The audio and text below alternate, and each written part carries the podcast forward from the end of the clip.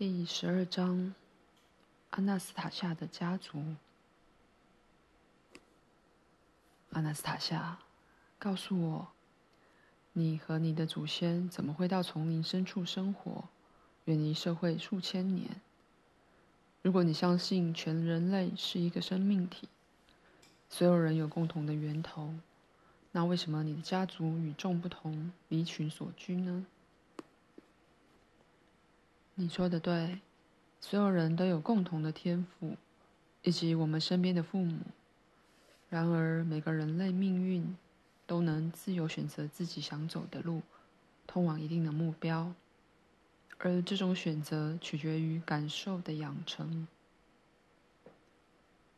那么，是谁养育了你远古的祖先，让你的家族至今仍然这么不同？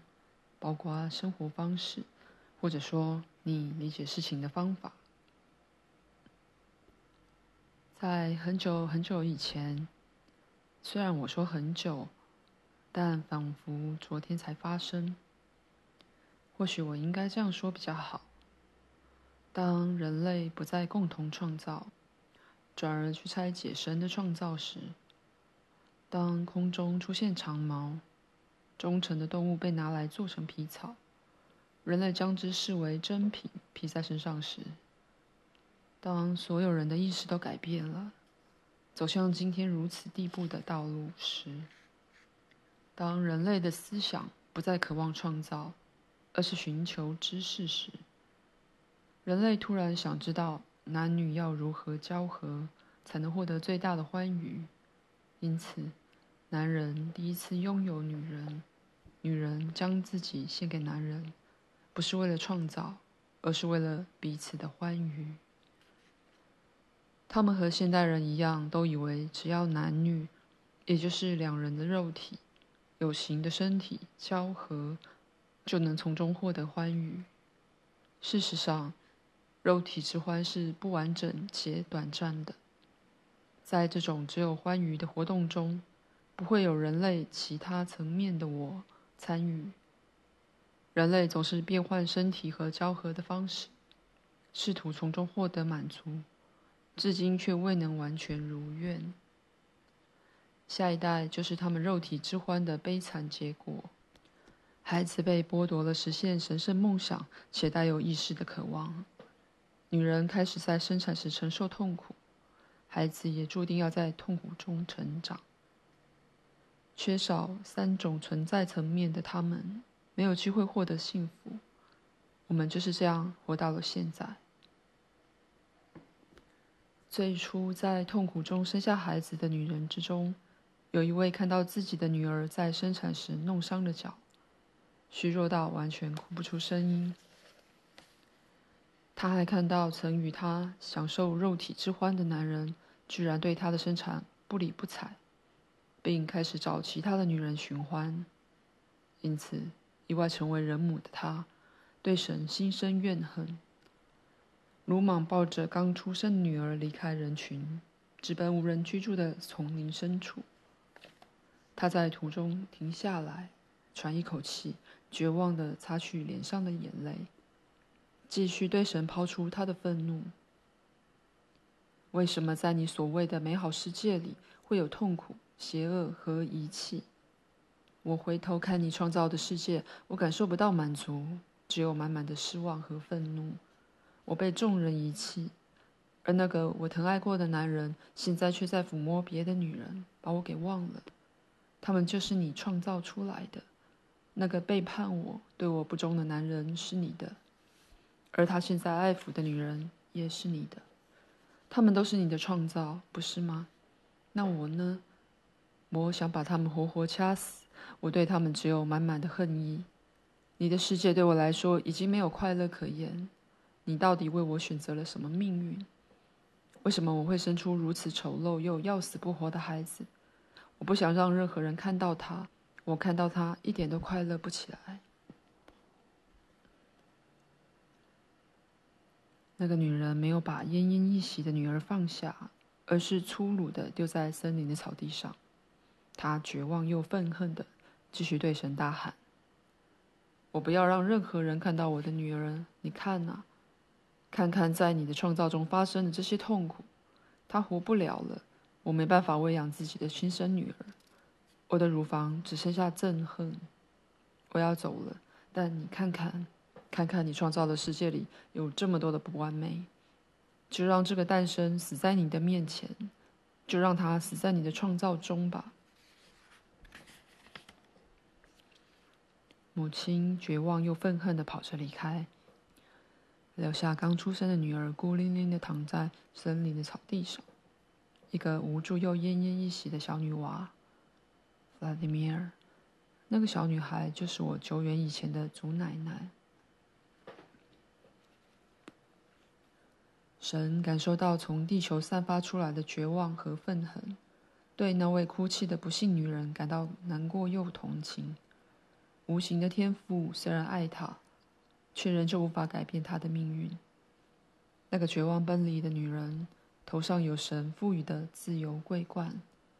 每个人的命运都是自己创造的，物质层面不受任何人支配，完全掌握在人类自己的手中。神是个体，是所有人的父亲，但他没有形体，他不以肉体的形式存在。但他拥有宇宙的所有能量，人类所有的感受，他会开心，会痛苦，会因为子女选择苦难的道路而难过。他对所有人都散发父亲的柔情，每天会为了所有人用爱的阳光抚摸整个地球，毫无例外。他每天都怀抱着希望，盼望他的女儿、他的儿子能走上神圣的道路。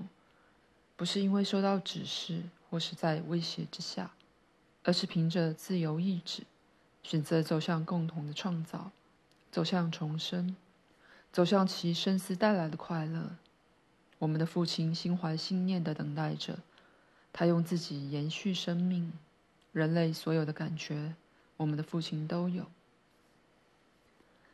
当我们的父亲神看到刚出生的孩子在他的森林里，在他的创造之中，静静的死去。有人能够想象他的感受吗？小女娃不哭也不叫，小小的心脏越跳越慢。只有她的嘴唇会偶尔寻找维生的母乳，想要喝奶。神没有具体的手，他虽然什么都看得见，却无法把小女孩紧紧的搂在怀里。已经付出一切的他，还能再给出什么呢？这时，能让整个宇宙充满自己梦想能量的他，在森林上方聚集成一团。这个小小的能量团能在快速扩张下，分散所有浩瀚的宇宙世界。他在森林上方聚集自己爱的能量，他对所有创造的爱。透过这些创造，他在世间的行动得以体现，而这些创造。小女娃还躺在草地上，一滴雨碰到她发青的嘴唇，当下也吹起温暖的微风，树上飘下了花粉，让小女娃吸进体内。太阳下山，天黑后，小女娃还活着。所有被神圣喜悦笼罩的森林、生物和野兽，都将小女娃视为自己的孩子。过了几年。小女娃长大成少女了，我叫她莉莉丝。当她在晨曦下的草地走动时，万物都会开心的大喊：“莉莉丝！”莉莉丝用她的微笑照耀并抚摸神在她四周创造的世界。莉莉丝接受周遭的一切，就像我们接受自己的母亲和父亲一样。他长大后，越来越常走到森林边缘，静静地躲在草丛和灌木丛中，看着一群与他类似的人，过着某种奇怪的生活。这些人离神的创造越来越远，他们建造房屋，破坏周遭的一切，不知道为什么的把动物的毛皮穿在身上。他们会因为猎杀神的生物而感到自豪，并且夸奖谁最快杀掉猎物。他们用没有生命的东西制作一切。当时莉莉丝不明白，为什么要用活物制作没有生命的东西，而且这些人还觉得自己很聪明。他想去找他们，告诉他们什么才能为所有人带来快乐。他渴望共同的创造及其生死带来的快乐。他的内心越来越渴望孕育出全新且有生命的神圣创造。其中有一个人越来越引起他的注意，和其他人比起来，他看起来很普通，长毛也丢不远，所以大家认为他不是当猎人的料。他总是若有所思的样子，经常默默地唱着歌。他的个性独来独往，常常做白日梦。有一天，莉莉丝走去找他们，她在森林里收集了很多有生命的礼物。装进藤篮里后，走向人群。那群男人围着一只被杀死的小象，不知道在争论什么。而他选中的那个男人也在里头。大家看到他后都安静了下来。莉莉丝长得亭亭玉立，身上没有任何遮掩，但他不知道的是，这群男人已被肉体的欲望给吞噬了。他们一同奔向莉莉丝。他把礼物放在草地上，看到他们的眼睛燃起熊熊欲火，而他选中的男人也跟在后头。即使还隔了一段距离，莉莉丝仍然感受到一股侵略气息碰触她心中的细弦，于是他往后退了一步，迅速转身，甩开不断逼近的这群战士。欲火焚身的他们追了很久，他跑得脸不红气不喘。而他们个个汗如雨下，他们是注定碰不到莉莉丝的一根汗毛。极力追求美的他们，并不知道，想要了解美，心中也要拥有美。这群战士最后跑累了，跟丢莉莉丝的他们，回头时还迷了路，花了好一番功夫才找到路。只剩下一个人留在森林里逗留。他疲惫地坐在倒木上唱起歌来，而莉莉丝静静地躲在一旁观察，听着他的歌声。莉莉丝认出他就是自己心仪的对象。虽然他也和所有的男人一起追她，但他还是从远处现身，告诉他回去营地的路。他接着起身离开，但并没有追着莉莉丝跑。两人后来走到森林边缘，他一看到营火和营地，便不顾一切地往前奔。莉莉丝看着他选中的人奔跑，心脏一下子异常跳动，一下子又停顿。他还不断的对自己说：“在众人之中要快乐，我的爱人，一定要快乐哦！我真希望能在我的森林这里听到你快乐的唱歌。”而不是悲伤的旋律。这时，那个奔跑的男人突然停下来，若有所思的转头望着森林，接着瞄了营地一眼，之后又回望森林。他忽然丢下手中的长矛，坚定地走向莉莉丝站着躲起来的地方。当他经过莉莉丝的藏身之处时，莉莉丝目不转睛地看着他。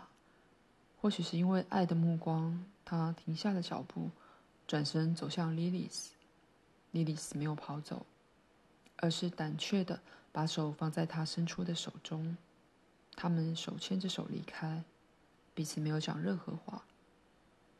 他们就这样走向莉莉丝生长的林间空地。我的诗人祖爷爷和祖奶奶。我的家族就这样随着时间延续下去，每一代都有一位祖先渴望去找那些外表相似、命运却不同的另一群人。他们装扮成各种模样，混在战士、牧师之中，或扮成学者。身为诗人的他们，用自己精湛的诗歌，试着让大家知道，有另一条路可以通往人类的幸福，而创造万物的他。随时都在人类左右，只要人类不要为了追求无谓的商业利益而拒他于门外，为了效忠其他元素而抛下他。他们努力告诉大家，最终也都免不了一死。